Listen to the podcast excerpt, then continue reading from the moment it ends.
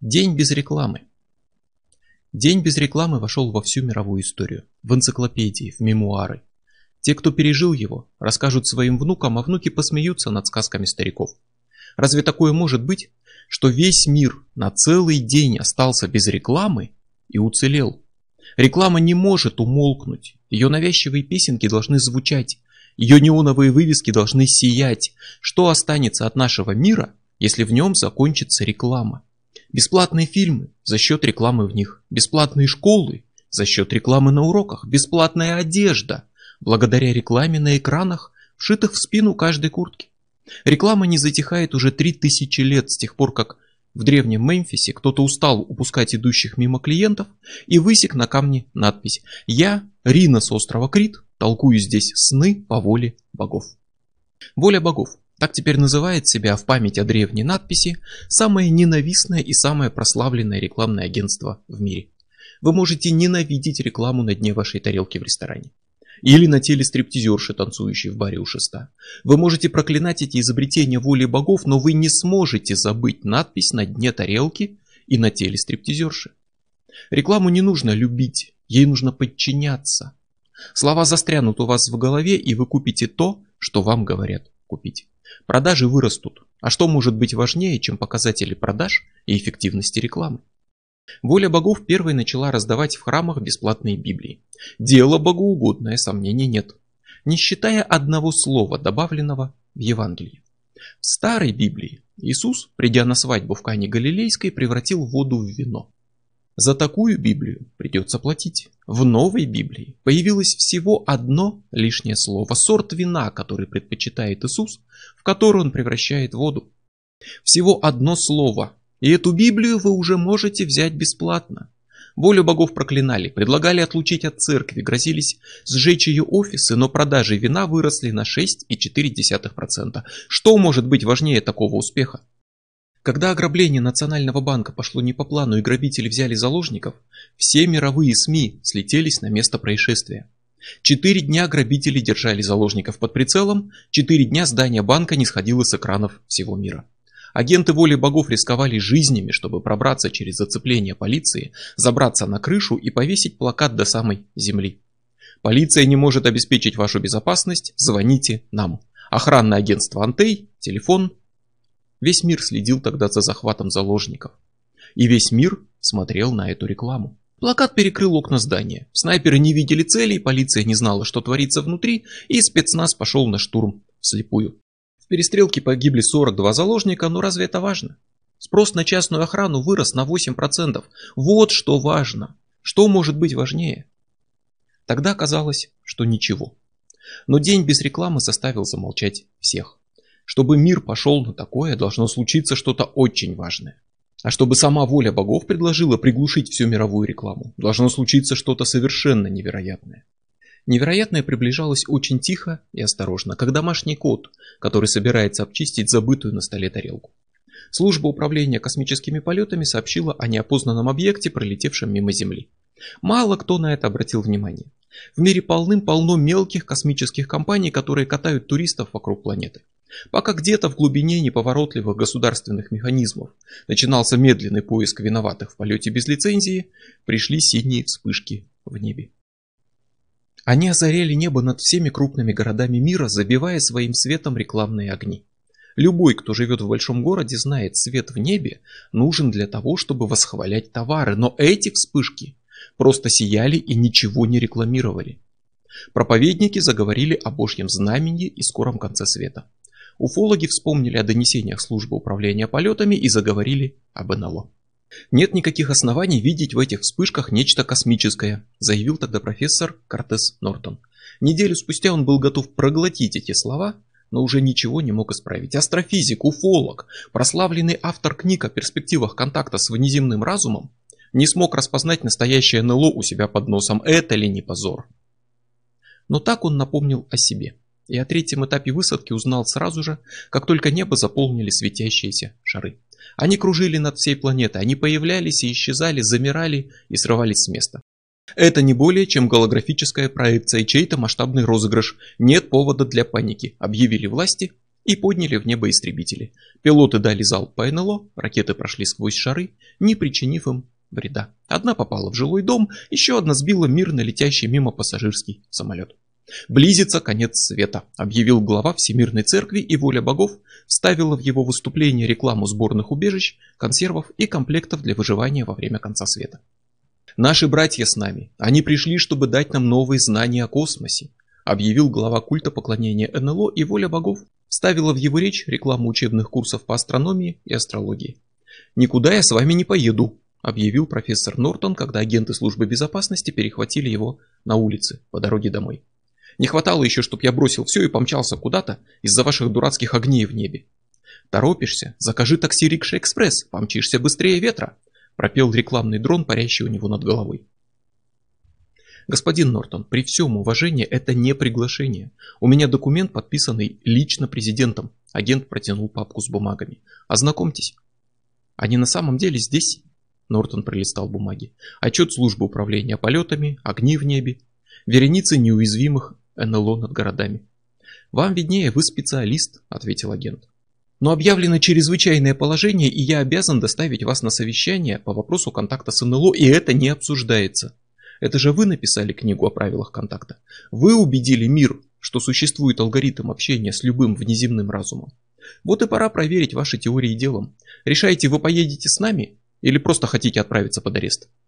«Арест, штраф, твои права нарушены, звони нам, юридическая фирма Бранкаус и сын», – завопил дрон.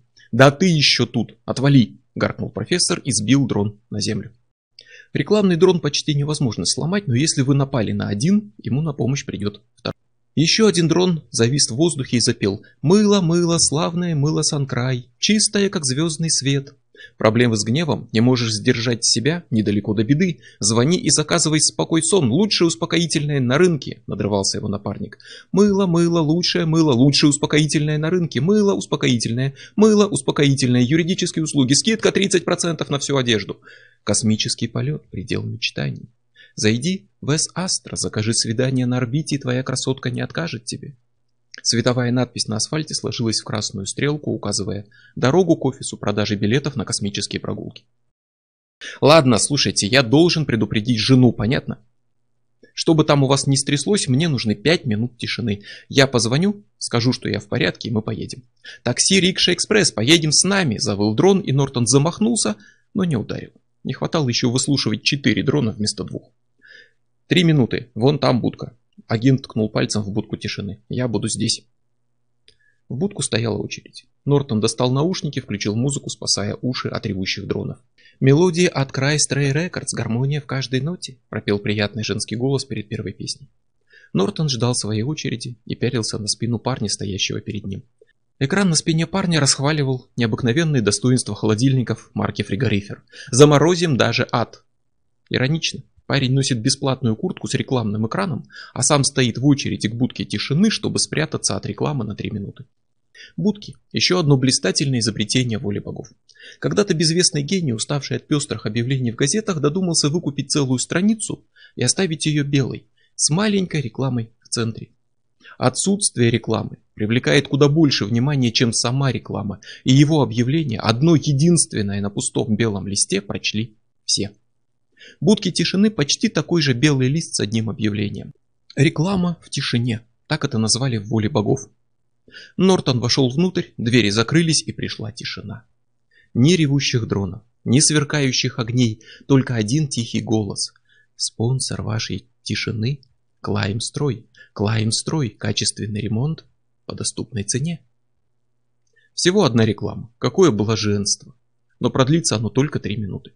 Нортон набрал номер. Вместо гудков еще один приятный голос спел ему песенку про самый лучший в мире тариф. На сотовую связь, но мелодия оборвалась на середине. Жена взяла трубку. «Началось», — сказал Нортон. «Все, что я написал, оказывается чистая правда, представляешь? Вот кто бы знал, да? Они на самом деле здесь». Они на самом деле были здесь. Пока тарелки кружили над миром, Нортон кружил по городу на машине с шофером, переезжая с одного совещания на другое. Он разбил рекламный экран в машине, но на это преступление никто не обратил внимания. Динамик в лифте офиса службы безопасности молчал. Но и тут никто не поднял тревогу и не потребовал разобраться, почему закончилась трансляция объявлений. Впервые за три тысячи лет мир забыл о рекламе. Никто не видел самой высадки. Центральный парк затянул туман, а когда он рассеялся, большой серебристый шар уже стоял на земле. Никаких больше размытых пятен на фотографиях уфологов. Никаких больше рассказов про загадочные огни в небе. Шар стоял в Центральном парке, и каждый мог увидеть его своими глазами. Никто в мире больше не скажет, что НЛО это выдумка. Миллиарды людей разглядывали его на экранах. Тысячи собирались вокруг парка, а сотни пытались прорваться за полицейское ограждение. Десятки попали в больницы с травмами, полученными в этой толпе. Кого-то затоптали насмерть. Одни ждали контакта с внеземным разумом и посланий, которые спасут человечество. Другие ждали нападения и начала войны с пришельцами, но все равно отказывались уходить. Мир ждал, чем все закончится. Никто уже не желал слушать песни про самое лучшее в мире мыло, чистое, как звездный свет. Никто не раздавал в толпе листовки с рекламой семейных скидок на эротический массаж. Реклама утратила всякий смысл. Вот тогда воля богов и предложила Всемирный день без рекламы. Ничто не должно отвлекать людей от величайшего события в истории, от первого контакта с жителями других планет. Рекламные щиты погасли, дроны приземлились.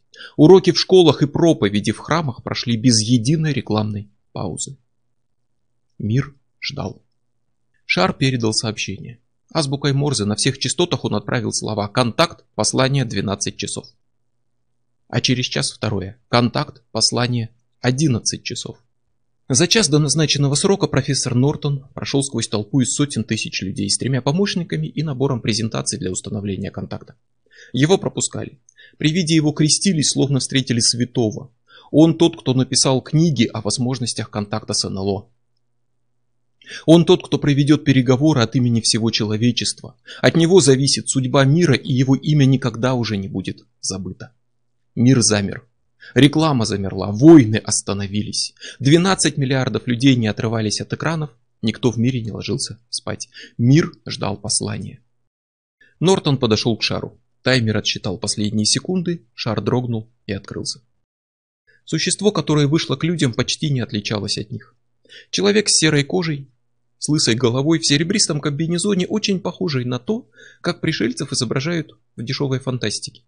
Встал перед Нортоном лицом к лицу. Он поднял руку и заговорил. «Люди Земли, я принес послание для каждого из вас.